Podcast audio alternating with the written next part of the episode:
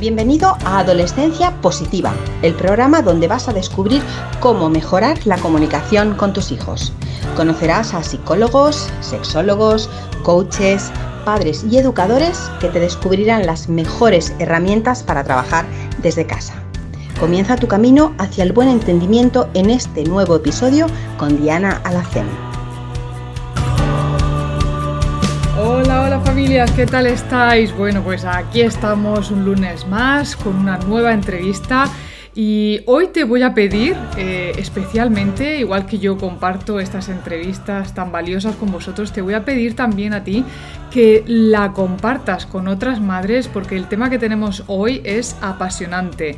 Tenemos como invitada a Ruth Castillo, que es doctora en psicología, experta en inteligencia emocional y además es profesora en la Universidad de Camilo José Cela.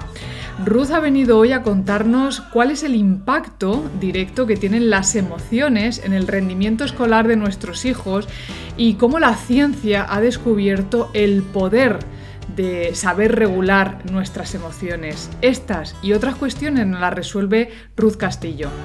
Bueno, Ruth, bienvenida a Adolescencia Positiva. ¿Qué tal estás? Muchas gracias. Pues la verdad que ilusionada eh, por compartir este ratito contigo y con toda la gente que nos acompañe para, bueno, pues para reflexionar, para debatir, para preguntar, ¿no? Y, la verdad que, bien, ilusionada y, y feliz de estar aquí con vosotros. A pesar del día lluvioso, al menos aquí en Madrid, un día bastante lluvioso y gris, pero, pero bueno, estas cosas lo compensan. Claro. Bueno, pues entonces mejor no te digo que aquí estamos a 24 grados, ¿no? Mejor, me callo. mejor que no. Bueno, eh, para los que no lo sepan, Ruth y yo somos paisanas y, además resulta que nos conocemos a través de, un familiar mío muy directo que fue compañera del colegio de Ruth. además En mi año adolescente y en su año adolescente ahí compartimos, compartimos retos y desafíos, sí, sí. Sí, sí, además está por aquí, se lo he avisado y está por aquí también. Ah, Así que le mandamos un saludo. Claro que sí. Bueno, Ruth, fíjate que mientras, mm, mientras entrabas y no entrabas, eh, estaba comentando con la gente que había por aquí eh, la importancia de, o la no importancia que le hemos dado hasta ahora a, llorar. Eh, ¿Cuántas veces le decimos a nuestros hijos, venga, no llores, a una amiga cuando tiene un problema, venga, no llores, no pasa nada, intentamos consolarlos, quizás incluso porque nos, nos sentimos incómodos, ¿no? Cuando vemos que una persona lo está pasando mal, eh, a veces eh, el sentirse incómodo hace que, venga, no llores, no pasa nada, el no darle importancia, el deja de llorar, sé fuerte. Y, voy a empezar a hacerte esa pregunta, ya que estaba comentándolo con, las personas que había por aquí. Eh, ¿Por qué es bueno permitir que la gente llore? Bueno, efectivamente has dicho, bueno, has comentado aspectos clave en este, en este aspecto, ¿no? en primer lugar es eh, la frecuencia con la que asociamos eh, determinadas emociones con un símbolo de, debilidad, eh, de, inferioridad, de vulnerabilidad. es verdad que tradicionalmente ha habido determinadas emociones desagradables, que a mí no me gusta llamar negativas, porque la verdad que todas tienen su función.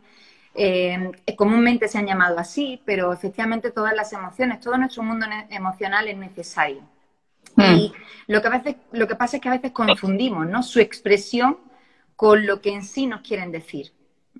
Y por esa razón a veces lo que hacemos, los consejos que damos habitualmente a, los niños, a los adolescentes, incluso también a nuestras parejas, ¿no? a los adultos, mm.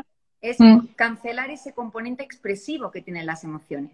¿Por qué? Porque a veces si expresamos eso, pues la gente lo malinterpreta o efectivamente ¿no? nos, nos, nos eh, eh, cuelgan un rol, ¿verdad?, de que somos especialmente sensibles o que somos, pues eso, blanditos o, lo que sea. Entonces, es verdad que la cuestión no está tanto en la expresión emocional, sino en a veces esas connotaciones, esas ideas irracionales que nosotros les damos a las emociones, ¿no?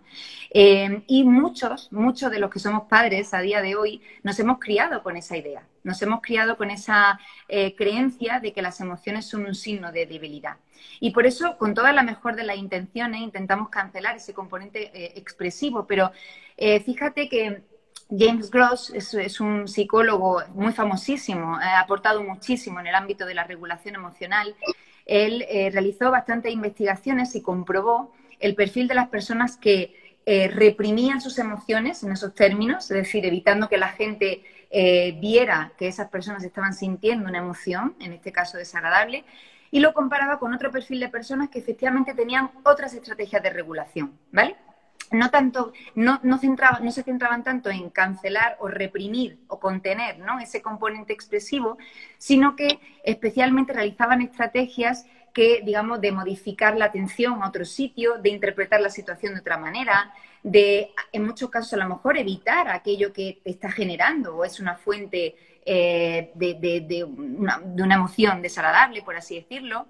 Eh, y esas personas tenían mejor salud mental que aquellas que reprimían emociones. Es decir, eran personas que en general tenían mejores niveles de autoestima, menores niveles de trastornos emocionales, depresión, ansiedad, estrés, etcétera. Por tanto, no solo ya es una cuestión eh, del, típico, mensaje que nosotros podemos dar como padres, sino que la ciencia además hoy en día corrobora esta idea de que es mucho más efectivo a veces eh, ofrecer algún tipo de ayuda en términos de por qué te sientes así, o vamos a interpretar la situación de otra manera, o vamos a centrarnos la atención, vamos a centrar la atención en estos aspectos, en aquello que te ha ido bien a lo largo del día, en lugar de en aquello que no te ha ido, eh, no te ha ido bien o en aquello que te ha eh, decepcionado, y eh, no tanto en ese componente expresivo. Y en cualquier caso, aún así, también tenemos que romper esa mentalidad, ¿no? ese mindset de que las emociones son malas, son negativas tenemos que eh, aprender y enseñar también a nuestros hijos que todas las emociones tienen una utilidad y que a veces confundimos lo que es la emoción con el comportamiento, ¿vale? A veces eh, reprimimos esas emociones porque consideramos que efectivamente gritar no está bien y, ojo, claro que gritar no está bien, pero enfadarse por la razón que tú ya te hayas enfadado, no soy nadie para juzgarlo, ¿vale? Por eso, em, una de las cosas que tenemos que hacer es permitir a nuestros hijos, ¿no? Eh, dar ese permiso para que ellos puedan experimentar las emociones desde la libertad, desde la confianza y luego efectivamente trabajar con ellos aquellos componentes expresivos que sabemos que a lo mejor no le están ayudando, pero nunca negar la emoción en sí. Siempre preguntar, siempre observar, siempre ir detrás del propio comportamiento. Eso siempre nos va a dar muchísima más información que el hecho de negar aquello que no me gusta o que con lo que me siento, ¿no? Especialmente vulnerable. Claro, algún, alguna madre ahora mismo se estará explicando, bueno, y si a mi hijo eh, le da por eh, soltar esas emociones a través de golpes a la puerta, eh, vamos a diferenciar un poco, ¿no? Entre el permitir expresar esas emociones o el permitir, pues eso, insultar eh, cuando estás enfadado, dar un golpe contra la puerta, romper un vaso, ¿no? ¿Qué es lo que pasa ahí? Porque hay personas que no saben eh, expresar esas emociones. ¿Esto por qué pasa? Efectivamente, fíjate que la expresión de las emociones en sí mismo es un acto de regulación emocional, ¿vale? Nosotros podemos expresar las emociones de una manera adecuada al contexto, ¿vale? Nosotros podemos expresar las emociones de una, eh, siendo eh, conscientes del objetivo que queremos conseguir, pero a veces expresamos las emociones de una manera disregulada, ¿no? De una manera que efectivamente es, a veces es impulsiva, a veces es una reacción, a veces efectivamente nuestras características de personalidad, nuestras experiencias pasadas o los modelos que hayamos tenido, pues eh, efectivamente nos han hecho aprender ¿no? de ciertas conductas que a veces son agresivas, ¿verdad? Que a veces son impulsivas y efectivamente es una de las grandes claves. No confundir la emoción con el comportamiento. La emoción es una respuesta cognitiva, una interpretación subjetiva, que a veces también se, relaciona con, una, con un correlato fisiológico. Hay algo que se activa, una serie de, eh, por supuesto, de, hormonas en muchos casos, como es el caso del estrés, por ejemplo, pero también de, actividad fisiológica, ¿no? La respiración se agita, la tasa cardíaca, la tensión muscular, la sudoración, todo eso aparece cuando son emociones. Pero efectivamente, una cosa es lo que yo sienta y otra cosa muy diferente es lo que yo haga. A veces eh, los padres, los maestros en general, eh, las personas que efectivamente, eh, pues a lo mejor no, no, no, no, han reflexionado sobre esto, a veces confunden ese componente expresivo con ese con esa, origen emocional. Entonces, en muchos casos eso es, eso es lo difícil de, eh, de, hacer, ¿no? Porque a veces tomamos decisiones, a veces asumimos una información en base a lo que vemos, pero no en base o no siendo consciente de lo que hay detrás de ese comportamiento. Entonces, efectivamente, claro que ocurre que las personas, pues ya hemos dicho, ¿no? En función de las propias habilidades de regulación emocional, su forma de expresar va a ser quizá no del todo adecuada. Y en ese sentido, lo que tenemos que hacer para favorecer la expresión emocional adecuada es fomentar la regulación emocional. Es decir, cómo a través de, por ejemplo, un autodiálogo adecuado, cómo a través de, la reevaluación, de interpretar la situación de una manera eh, pues más eh, objetiva o más acorde a lo que te está ocurriendo, eh, cómo a través de la respiración, de técnicas también, por supuesto, psicofisiológicas, yo puedo aprender a responder de una manera inteligente en lugar de reaccionar de una manera impulsiva o automática o agresiva, en este caso, etcétera. Pero por eso siempre, siempre hay que tenerlo muy en cuenta. Cuando nosotros desde, desde la visión de un adulto, ¿no? Le decimos a un niño, puedes expresar, siempre puede expresar y para eso puede expresar cómo se siente y una herramienta fundamental que puede ayudarnos a, que un niño exprese cómo se siente es el vocabulario. El vocabulario, el lenguaje emocional va a ser la herramienta clave, la vía clave a través de la cual yo voy a poder descargar o expresar de una manera inteligente aquello que me ocurre. Gracias a Dios, y esto ya lo decía Vygotsky hace muchos años, ¿no? Eh, gracias a Dios tenemos una de las herramientas más potentes para trabajar la conciencia, la conciencia humana, la conciencia emocional, y eso es el lenguaje. Y solo a través del lenguaje nosotros podemos favorecer que los chicos, que los estudiantes, que los, que los, que los adolescentes, que por supuesto los niños desde bien pequeñitos aprendan a trabajar su autodiálogo, aprendan a reconocer sus emociones, aprendan a poner una palabra adecuada a aquello que sienten y sobre todo aprendan a comunicarlo. Cuando la persona aprenda a comunicarlo, descarga también a través de ese lenguaje esa, esa expresión, pero lo hace desde un punto de vista útil, saludable y, adecuado. Eso es. Vamos a, de hecho, vamos a hablar luego sobre la expresión de las emociones y ese vocabulario del que me comentas. Eh, yo, a tenor de lo que has dicho antes de la mentalidad, ¿no? Del mindset que tenemos eh, bueno, pues las personas del siglo XXI, tanto los adolescentes como los mayores, eh, me estoy acordando ahora mismo de un caso de un adolescente que hace poco yo en mis tutorías intento hablarles también de las emociones y de la gestión y la regulación de las emociones y de la importancia que tienen. Y fíjate qué pena, esto es, bueno, un simple comentario que quiero hacerte. Eh, ellas mismas dicen que no se atreven a a, mostrar sus emociones con las amigas porque temen que luego vayan a contárselo a otras, ¿no? Cuando eh, pues has tenido un desamor o un desencuentro con tu madre o estás frustrada por una nota que te han dado, no quieren contárselo a, sus amigas, que sabes tú que muchas veces el contarlo alivia, ¿no? Y no mm. quieren hacerlo para que eh, la amiga no vaya luego y, se lo cuente a otra, ¿no? O sea, es que qué tristeza el que no seamos capaces de mantener una conversación privada entre, entre dos personas, ¿no? Eh, quería, quería comentártelo para que veas cómo, cómo está la, adolescencia hoy en día.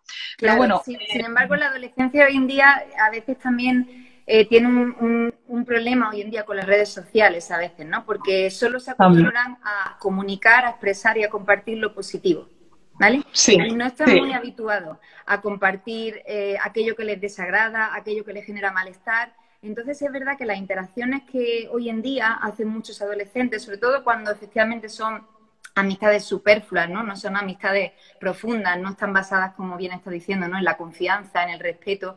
Pues efectivamente su modo de interactuar con, el mundo, con los demás, es siempre a través de solo la expresión de lo que le, me gusta, de lo que me agrada, ven como una, como solamente en la, en la, en la cresta, ¿no? De la ola pero no son capaces a veces también de expresar con la misma sinceridad o, no son capaces de expresar a veces con, la sinceridad que hace falta aquellas cosas que no nos van bien. Entonces, también la labor de muchos maestros, por supuesto de muchos eh, de muchas familias debe estar ahí, ¿no? En que eh, hay que saber y hay que eh, ser conscientes de que expresar nuestras emociones y ser honesto con cómo nos sentimos es una de las principales vías para favorecer la salud emocional. Cuanto más discrepancia hay entre lo que siente una persona y lo que muestra a los demás, eh, mayores problemas relacionados con la salud mental, mayores problemas de depresión, mayores problemas de ansiedad. Y esta es una de las causas por las que muchas veces los adolescentes tienen que recibir algún tipo de tratamiento o tienen que pedir ayuda, ¿no? Porque están todo el rato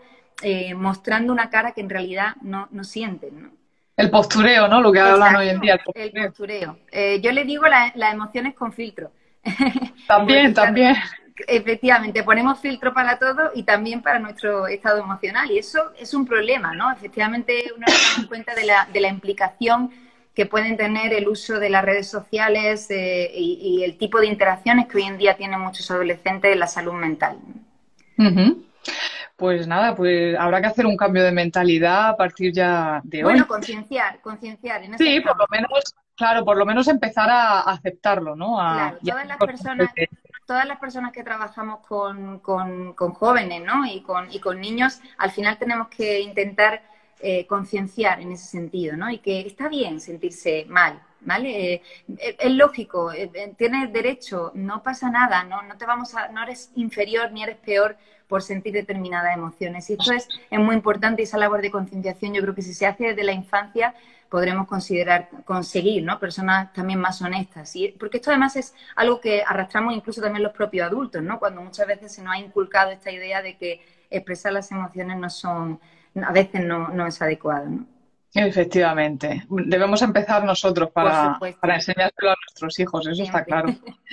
Eh, bueno, eh, se habla mucho de que debería eh, implantarse la asignatura de, bueno, pues la inteligencia, la gestión emocional en, en, las aulas, y yo lo defiendo, vamos, a ultranza. pero me gustaría que nos contaras científicamente, ¿vale? Poniendo los datos sobre la mesa, qué importancia tiene la regulación de emociones y cómo éstas pueden llegar a afectar incluso a, nuestros procesos cognitivos, a, la motivación, a la inteligencia, al aprendizaje, a la concentración que nos pensamos que es que eh, nuestros hijos sacan malas notas porque no estudian, pero ¿qué tienen que ver las emociones con todo esto? Bueno, pues están a la base de todo, de cualquier proceso cognitivo, de toma de decisiones, eh, de, relaciones, de hábitos de vida saludables, están a la base de todo. Y yo creo que todos nos sentiremos identificados, ¿no? Si, si te pregunto a ti, Diana, eh, ¿alguna vez has tomado una decisión eh, mm, poco acertada, ¿no? O, poco adecuada fruto del impulso, ¿no? De, la rabia que tenía o del estrés de ese momento o de, la tristeza, ¿no? todos tomamos decisiones a veces impulsivas precisamente porque capturan todos nuestros recursos cognitivos, lo capturan nuestras emociones, ¿no? O, por supuesto, el aburrimiento, ¿no? Ningún niño va a estar preparado para atender, para asociar ideas, para conectar ideas, si su estado emocional es, está relacionado con el aburrimiento, con el cansancio, con el agotamiento, ¿no? Fijaros que en el for Emotional Intelligence, el centro para el que trabajo y donde luego hablaremos un poquito de esta, de esta, eh, bueno, de, cómo aplicamos la educación emocional, hicieron una investigación donde preguntaron a miles de estudiantes adolescentes cómo se sentían. Y las tres emociones predominantes que obtuvieron fue el cansancio, el estrés y el aburrimiento, ¿vale? Fíjate qué repercusión eso puede tener para cualquier proceso mental. Cuando una persona eh, eh, siente una emoción intensa y esa emoción es desagradable, qué duda cabe, ¿no? Que eso va a repercutir en su, en su toma de decisiones, en su concentración, eso va a repercutir en todos los procesos cognitivos que son necesarios para, para, bueno, pues para poder aprender, ¿no? Y para poder, poder favorecer esos procesos de enseñanza-aprendizaje. Por eso el clima de aula también es un aspecto fundamental. Y el clima de aula eh, ese clima óptimo para el aprendizaje, para esos procesos, para que las personas se sientan eh, libres para poder expresar, para poder preguntar, para poder eh, asociar ideas, para utilizar la creatividad, son fundamentales en, la educación emocional. Y lo que hacemos en muchos casos es promover que ese clima de aprendizaje que se da en un aula sea lo más óptimo posible. Los estudiantes se sientan lo más seguros posibles, se sientan lo más apoyados posibles. Eh, porque sabemos que si un alumno no siente que el ambiente en el que está estudiando, trabajando, no es un lugar seguro, muy difícilmente va a poder realizar cualquier tarea eh, cognitiva. Por tanto, las relaciones que los propios profesores establezcan con sus eh, estudiantes, las relaciones que establezcan los estudiantes entre sí, el apoyo percibido, todo eso van a ser aspectos clave para eh, tener un, eh, bueno, pues un, entorno eh, seguro donde las emociones que sintamos, en la mayoría de los casos, son emociones que nos ayuden, que nos faciliten a tomar mejores decisiones. Entonces, en este sentido, la educación emocional sí que es verdad que ha demostrado, ¿no? muchísima, tiene mucha evidencia científica y muchísimos metaanálisis ya, muchísimas revisiones que nos eh, han corroborado esta idea que nosotros venimos también eh, demostrando ¿no? desde, hace, desde hace ya bastante tiempo, y es que justamente eh, cuando nosotros incluimos programas de educación emocional, cuando nosotros integramos herramientas de educación emocional dentro de nuestra pedagogía para enseñar, y esto es la clave, ¿vale? No se trata de una asignatura. No, no, a mí no me gusta decir que el futuro de la educación emocional sea incluir eh, una asignatura, un contenido una sola asignatura más, sino que la educación emocional sea una forma de enseñar, una forma de acercarte al, alumno, una forma de trasladar tus contenidos, que tengas las herramientas para que si en un momento determinado hay conflicto en clase, sepas cómo intervenir. No necesites la orientadora o el orientador para que haga ese trabajo, sino que seas tú como maestro eh, eh, capaz de poder intervenir en un conflicto, en una situación difícil, eh, si, lo tiene, si lo requiere un alumno.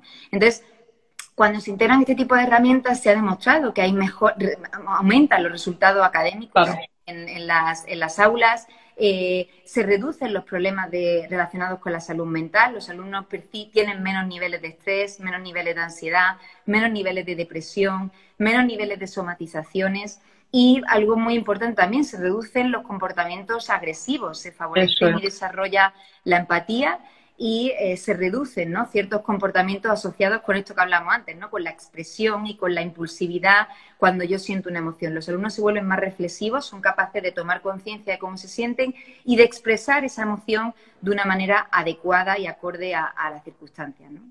Totalmente de acuerdo. De hecho, eh, bueno, yo me llevé las manos a la cabeza cuando vi que había un estudio en Norteamérica eh, que decía que el 70% de los profesores eh, padecían algún tipo de desajuste emocional, depresión, ansiedad, estrés.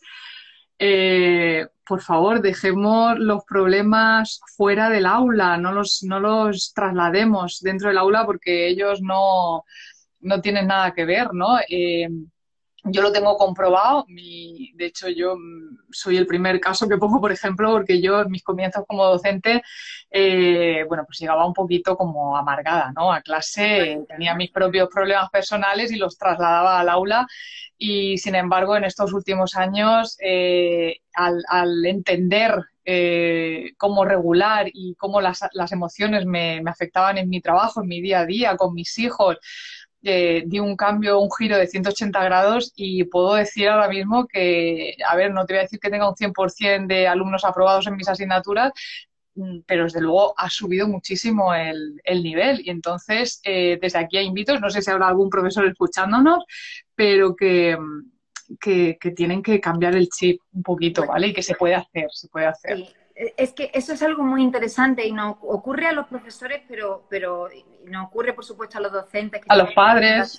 pero ocurre también a los padres, ¿no? ¿Cuántas veces nuestras, todo lo que arrastramos a lo largo del día, ¿no? Según no haya ido el día, las discusiones que hayamos tenido en el trabajo, al final llegamos a casa y lo terminamos arrastrando y a lo mejor hiperreaccionamos porque tu hijo te ha preguntado dos veces la misma cosa, ¿no? O porque le has tenido que pedir dos veces que haga la misma cosa. Y esas tendencias nos influyen, ¿no? A veces el problema de eso, que es algo que, comenta eh, Mark Bracker, el director de este centro, en su libro Permiso para Sentir, en una investigación que también se, desarrolló en el centro de Yale, y que efectivamente el problema de eso es que los profesores eh, llevan, ¿no? Arrastran ese estado emocional eh, y no son conscientes de ello. Por ejemplo, a los profesores se les, se les, pedía que evaluaran y calificaran a los estudiantes y se les dividió en dos grupos, profesores que tenían un estado de una afectividad más negativa frente a los que tenían una afectividad más positiva. Se les preguntaba si pensaban que su estado emocional influía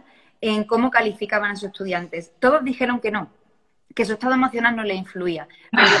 Pero inconscientemente termina, termina influyendo, ¿no? Entonces, eh, efectivamente, pues esas son cosas que no solo tenemos que tener en cuenta los que trabajamos con la infancia o la adolescencia, sino también los que tenemos hijos y muchas veces esas tendencias, esa, ese consumo de recursos, ¿no? A lo largo de, porque todo el día llevamos a lo mejor con, problemas, con discusiones, historias, mm. lo terminamos proyectando a veces si, si, cabe con las personas que más confianza tenemos, ¿no? Y, una de las cosas que nos ayuda a la comprensión emocional precisamente es a eso, es a detectar esa complejidad emocional y a identificar bien qué emoción te está causando qué, intentar romper esas tendencias que a veces te hacen pues reaccionar de esa manera.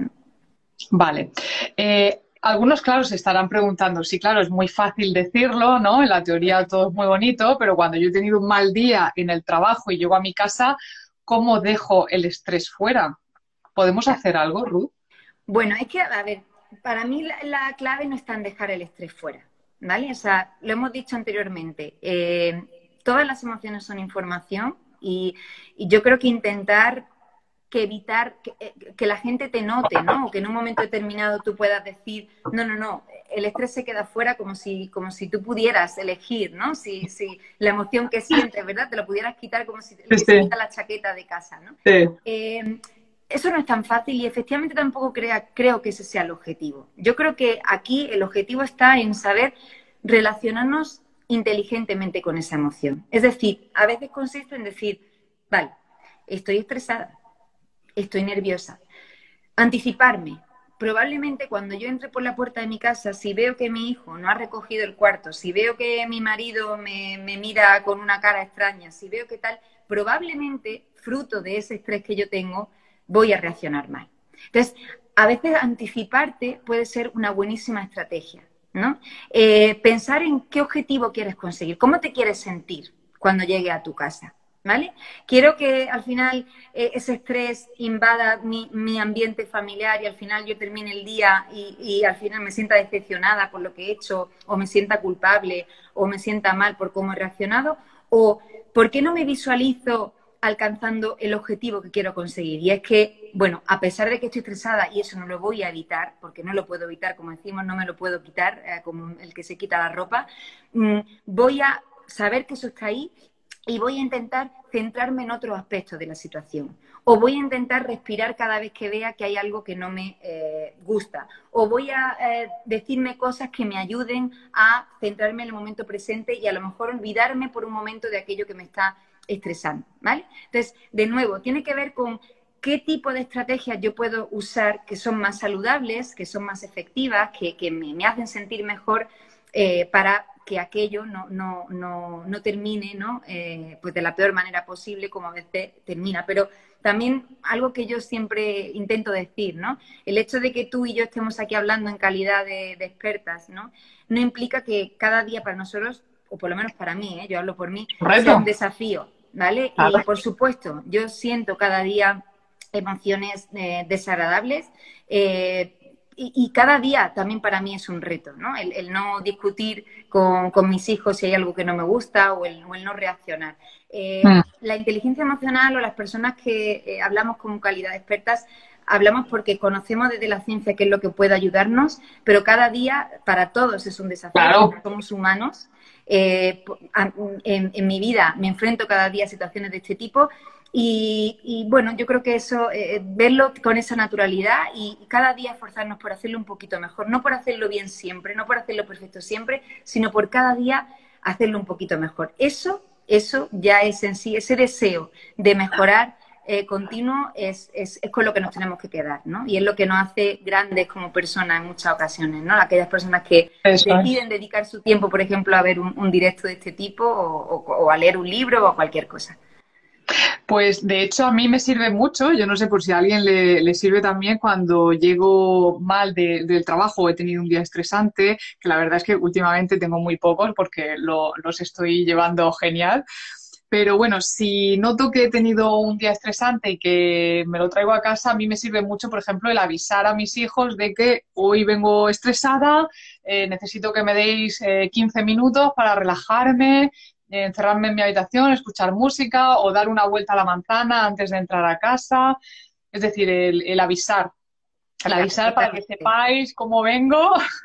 Totalmente. Al final, al final también es una, una, es una forma de expresar, es una forma de desahogarnos, una forma de compartir. Por tanto, qué duda cabe, ¿no? Que si, que si en lugar de callárnoslo, como hablábamos antes, ¿no? Que si en lugar de reprimirlo y decir que se quede el estrés fuera, comparto abierta y honestamente que hoy me siento así, eh, ojo, eso sí es un gran paso. De hecho, fíjate que relacionado con una de las cosas que decías antes, ¿no? no se trata de que los profesores dejen su, su mochila, por así decirlo, no dejen sus emociones fuera. Eh, una de las cosas que hace la educación emocional precisamente es que las personas están más dispuestas a compartir, están más dispuestas a escuchar.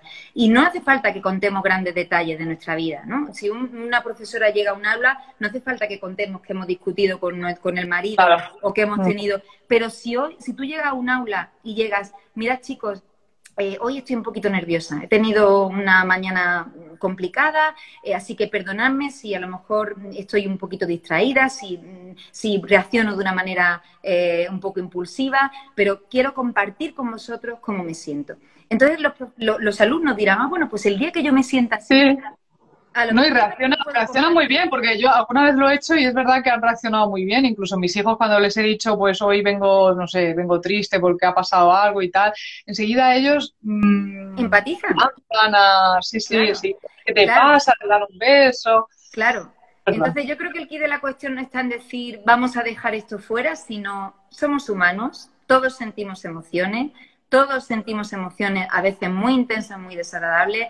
En esta situación especial de pandemia estamos viviendo situaciones muy complicadas y muy complejas y, oye, es natural sentirse así, ¿no? Vamos a, quitarnos a veces esos tapujos, esas ideas, ¿no? De que, de que tenemos que tienen que vernos siempre bien, porque todo lo contrario, si queremos que nuestros hijos, especialmente los adolescentes, empiecen a compartir con nosotros, vamos a empezar nosotros por compartir con ellos. Y ya veréis cómo eh, suele, suele, suele tener efecto, suele, suele surtir efecto.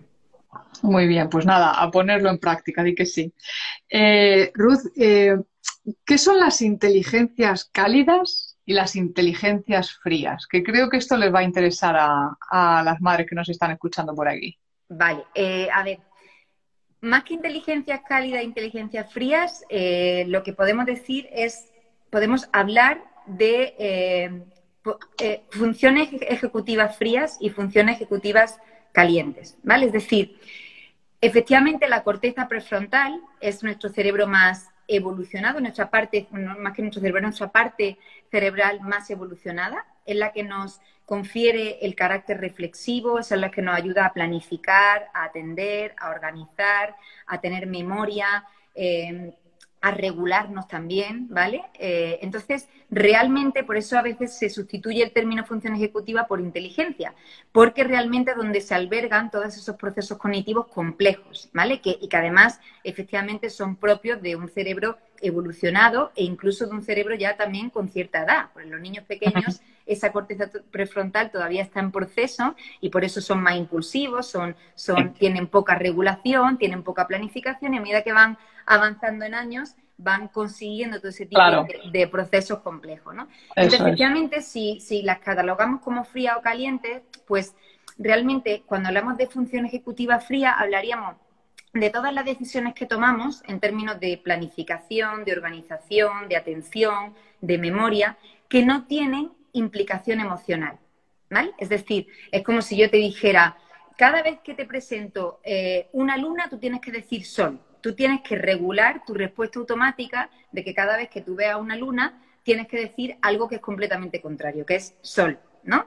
Es lo que en psicología hemos llamado comúnmente el efecto Stroop, ¿no? Que es esa capacidad de inhibir una respuesta automática eh, frente a, ante, ante un estímulo determinado. Entonces, sí, esto es igual que lo típico que escribes eh, azul en color verde, eso ¿no? Es, eso es el efecto Stroop, efectivamente. Cuando yo te pido que leas la palabra eh, o que digas el color sin leer la palabra, más bien, ¿vale? Entonces, claro, tu, tu, cerebro automáticamente va a tender a leer la palabra, pero lo que estás pidiendo es eh, que, diga el color. Entonces, eso evaluaría efectivamente esa capacidad que nosotros vamos a tener de inhibir una respuesta automática. Pero ahí, si te das cuenta, no hay implicación emocional, ¿vale? Mm. Tú no estás eh, manejando una emoción, no, hay nada que te esté generando una emoción. Ahora, cuando hablamos de, como tú has dicho, inteligencias calientes o, función, o, una tarea que evalúe función ejecutiva caliente, entonces estaríamos hablando de aquellas que sí tienen una implicación emocional. Por ejemplo, uno de los grandes experimentos que en los años 70 realizó Walter Mischel fue el test de la golosina. Un test que evaluaba la demora de la gratificación, ¿vale? Que el marshmallow. ¿Cómo? El marshmallow, ¿no? Eso, el marshmallow test. Entonces, ese experimento sentó las bases de lo que, bueno, de lo que hoy en día nos ha permitido seguir avanzando y estudiando en el campo de, la inteligencia emocional, porque se decía, por una de las primeras veces que se decía que al final eh, un sinónimo de inteligencia no estaba en esa competencia cognitiva clásica, sino que estaba en esa capacidad que yo voy a tener de retrasar algo que me agrada, ¿no? De demorar la gratificación, de que un estudiante, por ejemplo, si tiene un examen, sea capaz de regular ese deseo de salir a tomarse una copa con sus compañeros por estudiar, porque sabe que el objetivo mañana es, es, aprobar ese examen, ¿no? Mm. Entonces, eh, ahí sí hay una implicación emocional, ¿vale? Y efectivamente todo ello se alberga en esa función ejecutiva, ¿vale? Porque la función ejecutiva, en la corteza prefrontal, eh, pues tenemos eso, tareas que son puramente cognitivas, planificación, organización, atención, pero también tenemos un componente que es fundamental para justamente regular esa, esas tareas calientes, que es la regulación emocional, retrasar esa eh, gratificación, tolerar esa frustración. Todo eso tiene que ver con la regulación emocional y todo eso, por tanto, estaría en esa corteza prefrontal eh, responsable de todas esas tareas, de esos procesos, cognitivos eh, complejos. Muy bien, esto se traduce en que no debemos hacer la declaración de la renta después de discutir con la pareja, ¿no? Efectivamente, efectivamente, claro que sí, porque luego todas esas tendencias las terminamos arrastrando y, tenemos más, probabilidades de equivocarnos. Eso sí que es ¿no? Pues nada, a tomar nota. Bueno, Ruth, em, quería hablaros, porque eh, quería hablar de, bueno, queda poquito tiempo, eh, de dos cosas fundamentales que creo que los que están aquí mm, les va a gustar saber. Una es eh, el medidor de, las emociones, ¿qué es lo del medidor de las emociones? Y el otro es el método Ruler, si nos lo puedes explicar un poquito en qué consiste, para que las mamás puedan aplicarlo también en casa. Claro. Claro que sí. Bueno, pues el medidor emocional, yo de hecho os he traído aquí un, pequeño imán que nos va a ayudar a entender un poquito qué es esto del medidor emocional. Bueno, esto es una herramienta que efectivamente es una de las herramientas clave del método Ruler.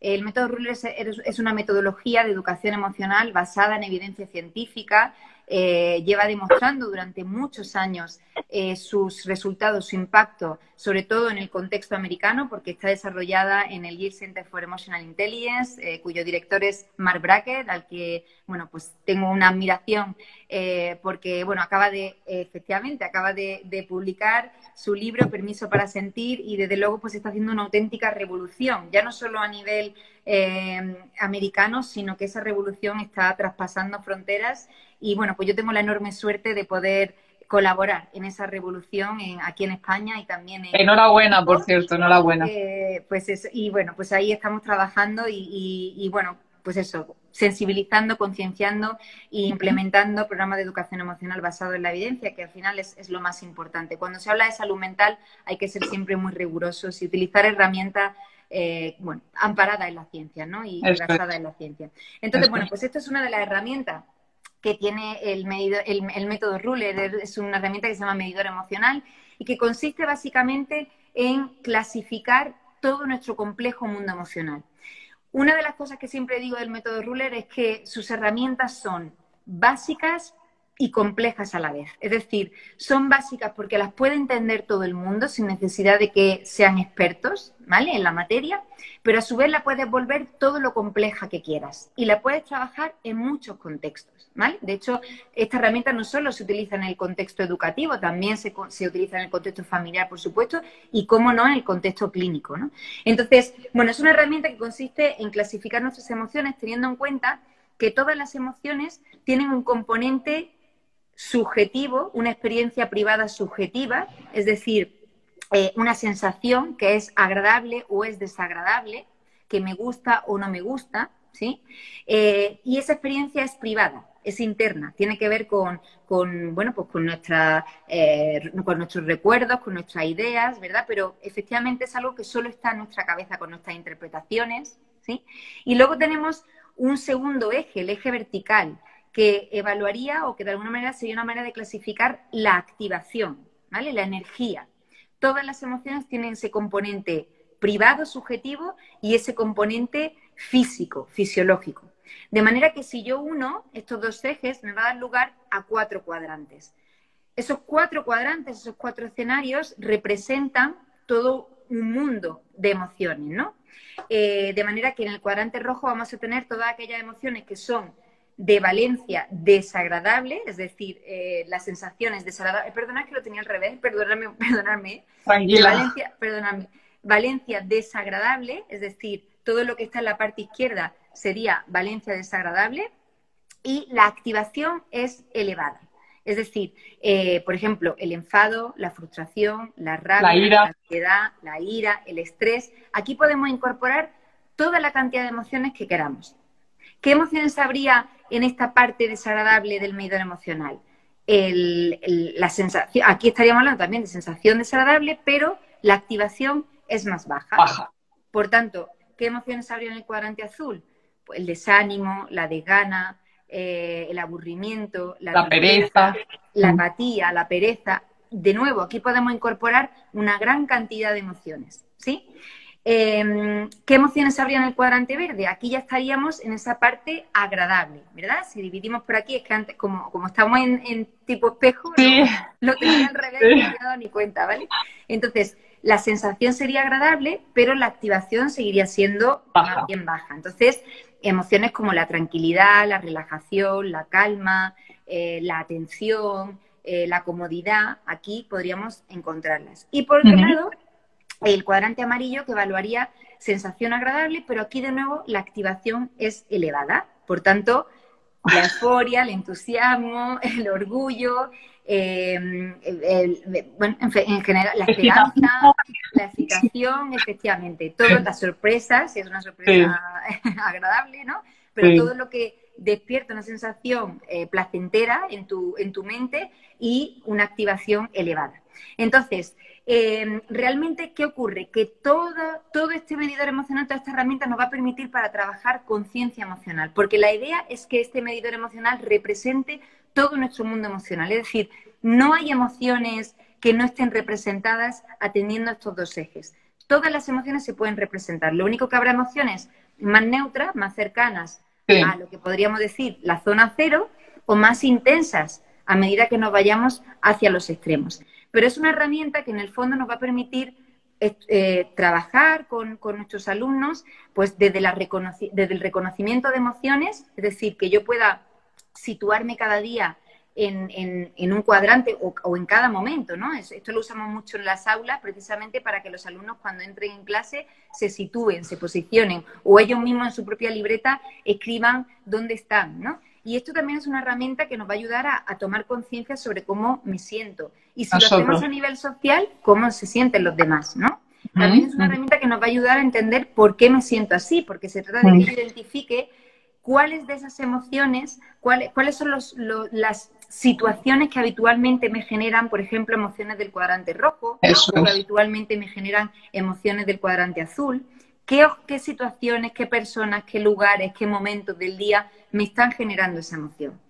O incluso qué ruidos, los ruidos también pueden generar. El contexto, ¿no? ¿Qué contextos me están eh, despertando una determinada emoción, ¿no? Eh, podemos también trabajar el vocabulario, porque como he dicho anteriormente, ¿no?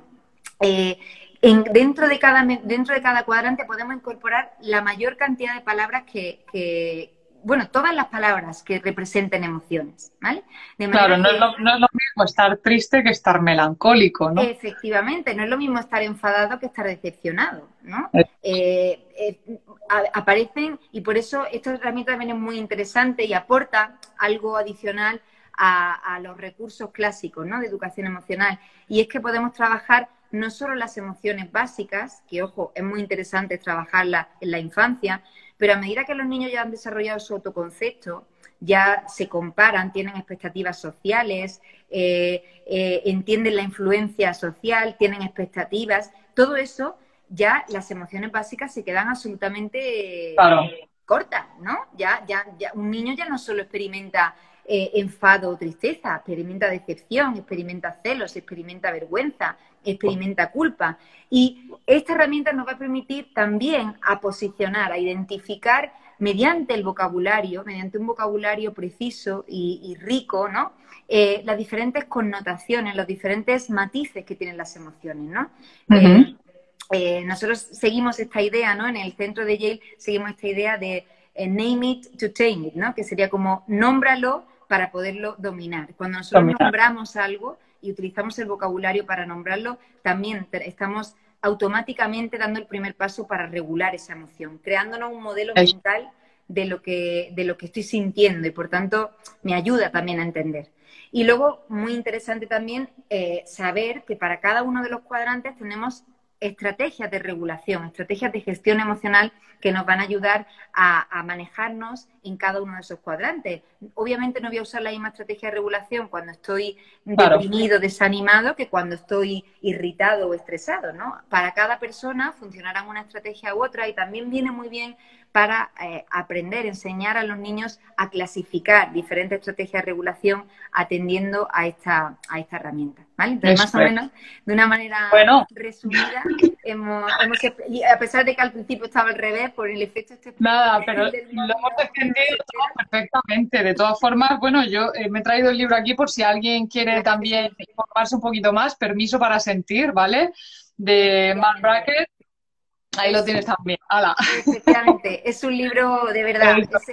aparte, de ser un libro hiper mega personal, porque es, eh, cuenta la historia de, del fundador de esta metodología, de su tío, del papel, de la influencia que han tenido diferentes personas en su vida. Es un libro que ya desde el título nos ayuda a reflexionar, ¿no? permiso, para, sentir. es, la clave para, tener eh, una sociedad más empática, más creativa, ¿no? Y Eso es. tenemos que aprender a darnos permiso a nosotros mismos y darles permiso a los demás. Y a concedérselo a nuestros hijos. Bueno, Ruth, eh, no nos queda ya tiempo, se me ha hecho cortísimo. la verdad. Pero bueno, eh, no quería despedirme antes sin darte las gracias, porque sé que estás muy, muy ocupada, que tienes mucho trabajo, tienes una familia a la que atender también. Entonces, eh, agradecerte una y mil veces el que hayas eh, podido dedicarnos esta horita a todos los que estamos aquí eh, y, desearte pues que sigas dándote permiso para sentir. Bueno, claro que sí. Esto, como decía antes, no es un reto. Por supuesto, nunca nadie llega a ser experto y el que hable de que de expertos ¿no? en inteligencia emocional, yo creo que no ha entendido muy bien el mensaje. ¿no? Esto es un reto diario, un desafío diario, un aprendizaje continuo. Aprendemos de todos, también de nuestros hijos, y yo creo que con esa con esa idea, ¿no? Eh, tenemos que ir siempre, ¿no? Con esa idea de intentar cada día mejorar y ser un poquito mejor, acercarnos a una mejor versión de nosotros mismos, siempre es la idea que debe de acompañarnos. Eso es, ahí estamos. Un placer, un placer es mío y, y, bueno, pues encantada. No sé si, si hay algún para tiempo para alguna pregunta cualquier cosa. Pues eh, nos va a cortar, eh, Instagram solo nos deja una hora y como yo he estado esperando, creo que no nos va a dejar nada. Pero bueno, de todas formas, si hay alguna pregunta, eh, tienen tu, tu, perfil de Instagram que pueden hacértela también, ¿no? Que es Ruth Castillo, creo. Mi nombre es Ruth Castillo Guarda. Eso es, pues nada, pues ahí. antes, el autor del libro se llama Mark Brackett, ¿vale? Mark Brackett. El, el, autor del libro y, el director del centro donde se desarrolla esta metodología Ruler, que bueno, que también llevamos ya tiempo implementándolo en centros educativos españoles y la verdad que está funcionando muy, muy bien. Eso es, pues nada, ya, ya sabéis. Bueno, Ruth, muchísimas gracias, que tengas una preciosa semana. Igualmente, Diana, un placer. Un, besito. Chao. Chao. Bueno, pues espero que hayas disfrutado la entrevista con Ruth Castillo, que hayas aprendido mucho y que puedas aplicar algunos de los consejos que, ha compartido con nosotros. Eh, ya solo me queda recordarte que hemos abierto la segunda edición del programa El Círculo de la Armonía Materna, un programa que dura seis semanas en el que te enseñaré a dejar esas batallas con tu adolescente y a empezar a comunicar desde la conciencia y no desde los impulsos. Si quieres más información, tiene los detalles debajo de la descripción de este podcast. Y ya sin más, nos escuchamos de nuevo el jueves con ese cuaderno de una madre presente. Que tengas una feliz semana y una muy, muy feliz maternidad. Chao. Gracias por formar parte de la tribu de Adolescencia Positiva. Esperamos tus comentarios y opiniones sobre este podcast, ya que nos ayudará a seguir con este maravilloso proyecto. Si deseas seguir formándote con nosotros, visita la web adolescenciapositiva.com. Y recuerda, los buenos hábitos formados en la adolescencia marcan toda la diferencia.